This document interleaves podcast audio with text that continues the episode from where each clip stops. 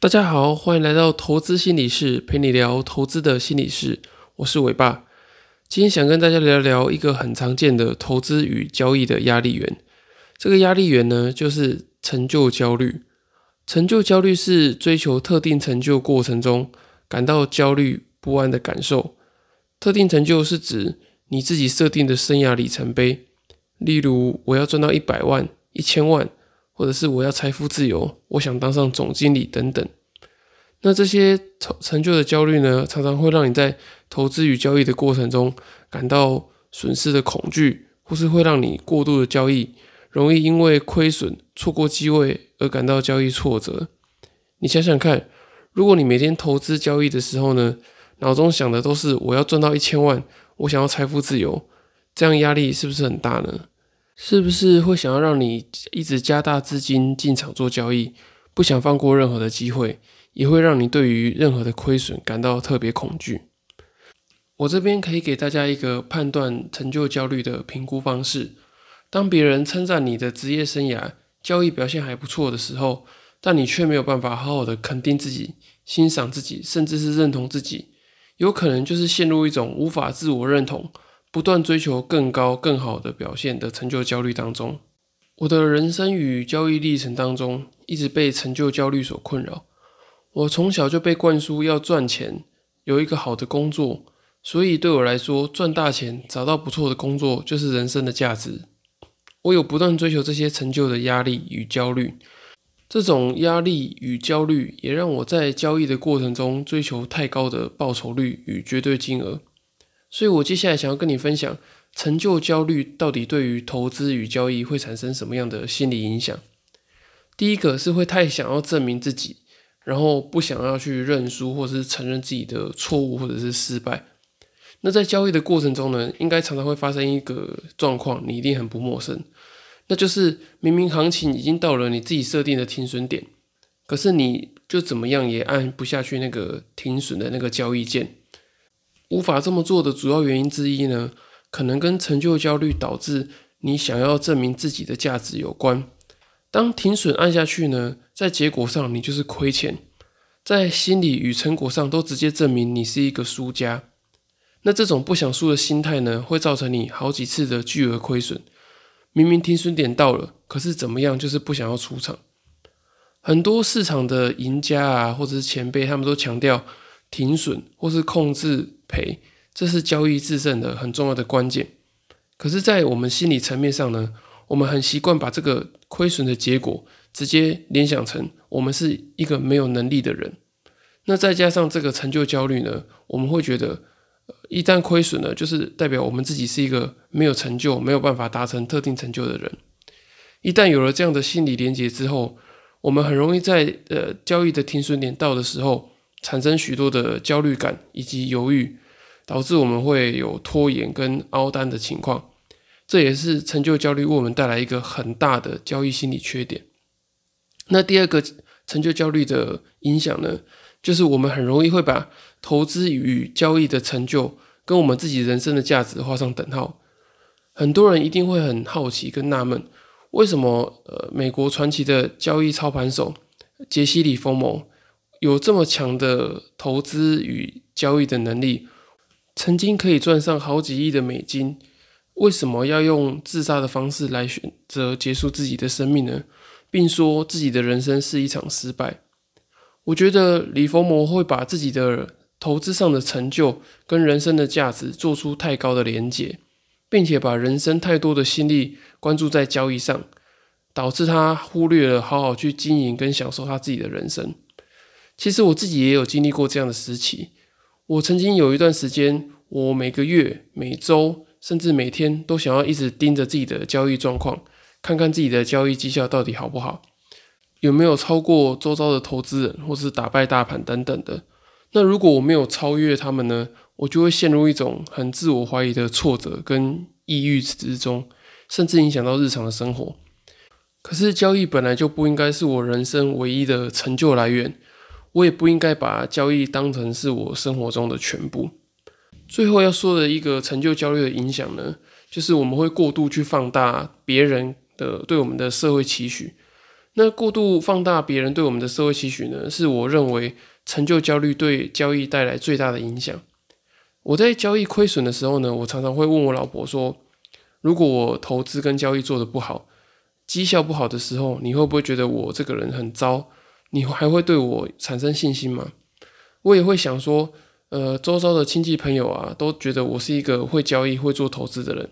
是不是要透过交易呢赚个好几个 percent，或者是好几百万、几千万，才不会辜负家人、亲戚朋友对我的期待？可是实际上呢，这些很多的期待都是我自己呃透过成就焦虑想象之后呢，投射在别人身上的，并且我把它放大很多。这些其实都是我在投资的过程中很无形的压力来源，也会实实在在影响我的交易表现。你想想看，一个身上背负着很多人的期待以及社会期许压力的人，他能够在交易上做好比较精准或是正确的交易决策吗？我相信是很困难的。目前听到这边，相信你一定有一个担心与好奇，那就是成就焦虑影响这么大，我该用什么方法摆脱它呢？我接下来想要跟你分享三个，我觉得我实际上运用，觉得还蛮有效，可以调节这个成就焦虑对人生与交易的影响。第一个是你要学习如何去自我觉察，你要去觉察哪一些的心理困扰是外界附加的。自己的个性适合怎么样的交易策略？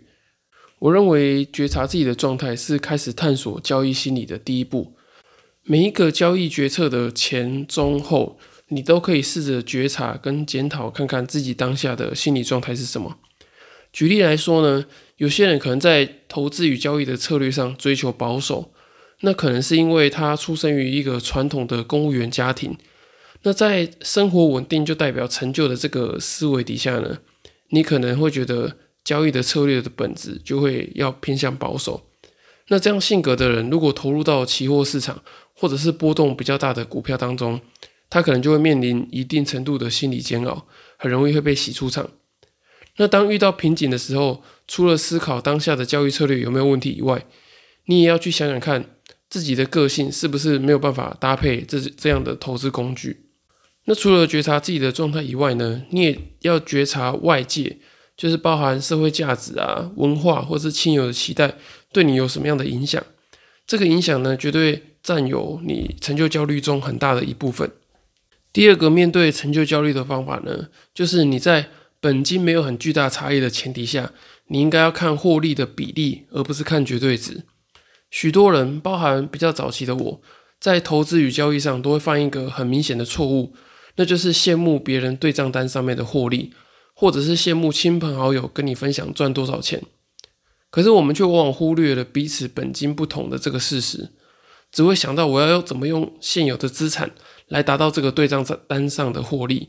而过度去放大我的交易风险。我们为什么会想要快速的去达到别人所赚的金额呢？因为别人的成功可能会引起我的成就焦虑。你可能会觉得说啊，他都办得到了，他的能力可能比我差，他都可以了，我一定可以，所以你就会想要尽快的赶快投入本金，然后过度去加大你的杠杆，想要赶快达到这个目标。可是这样的交易思维呢，并不会达让你赶快的达到目标，只会加速你的亏损，甚至加速你破产的速度而已。要解解决这种潜在的这种成就焦虑的方式，就是专注在你获利的比例上。因为获利的比例呢，主要才能体体现你交易的能力。当你看到别人赚五十万，你只赚四十万的时候，你可能就会觉得很挫折。可是有可能对方的本金是你的两倍啊，所以千万不要盲目的去追求过高的绝对金额，先看看自己能不能够有稳定比例的获利。那第第三个也是我觉得最重要的处理成就焦虑的方法呢，就是你只要跟自己比较就好了。别人的成功不代表你的失败。虽然跟别人比较可以用获利率的方式来调整心态，可是最好的方式呢，其实还是跟你自己比较。因为别人的成功跟进步其实都是他们自己的，而且跟别人不断的比较，很容易会累积你自己的成就焦虑。我们应该要把交易的成长呢聚焦在自己的身上。你有没有持续的超越过去的自己，才是你要关心的重点。这边跟大家分享一个还不错的例子。就是之前曾经有人在书上写一个公式，这个公式是说，如果你每天比昨天更进步零点零一，累积三百六十五天之后呢，你就会有将近三十八倍的成长。可是相反的，如果你每天退步零点零一，那这个一年之后呢，你可能会趋近于零。个人的成长跟交易的成功，真的都是需要靠累积的。之前在那个深红投资的 podcast 里面，听到他专访那个当冲很有名的神人巨人杰。那巨人杰提到说，他交易会成功的原因呢，是靠很勤奋的去检讨。他当初就算赔一百块，他也要把这个赔钱的原因找出来。那这样子长久的努力下来呢，你就会赚钱。虽然说大家可以看到巨人杰他有很亮丽的交易成绩，可是呢，他也是靠着每天努力的做交易检讨，长达好几年，才有今天这样的成就。所以我觉得，大家如果想要摆脱成就焦虑，最好的方式呢，其实就是只要跟自己比较，每天多进步一点点，累积你的努力，最后一定会达到一个好的成果。当我透过这三个方法克服成就焦虑对我人生与交易的影响之后呢，我渐渐开始走出我自己喜欢的路，把交易跟生活安排成我喜欢的那个样子。那么，如果你还陷入到类似的成就焦虑里面的话，我很建议你可以花个一两天的时间，然后仔细的去回顾一下你整个生命的历程，找出那些会影响你人生与交易的心理议题，找出是哪一些的担心跟害怕，不断的去干扰到你的整个生涯与投资，把那些还赚不够、你不够好的这些心理因素给找出来，才能让你去卸下这个追求成就的重担，让你走得更快更远。当你无法去觉察哪些心理议题或者是成就的焦虑去影响你的时候呢，我也很建议你可以鼓起勇气留言或者是私信询问我，或者是跟一些你信任的人讨论看看，这些都会让你的心理状况更加的坚强跟稳定。好，以上就是今天的内容，谢谢大家的收听。如果大家还有其他的问题呢，也可以到下方资讯栏的粉丝专业做留言，或者私信询问我，或者是到 Apple Podcast 留言给我五星的评价。我会在之后的节目回复你们。今天的节目就到这里喽，下次见，拜拜。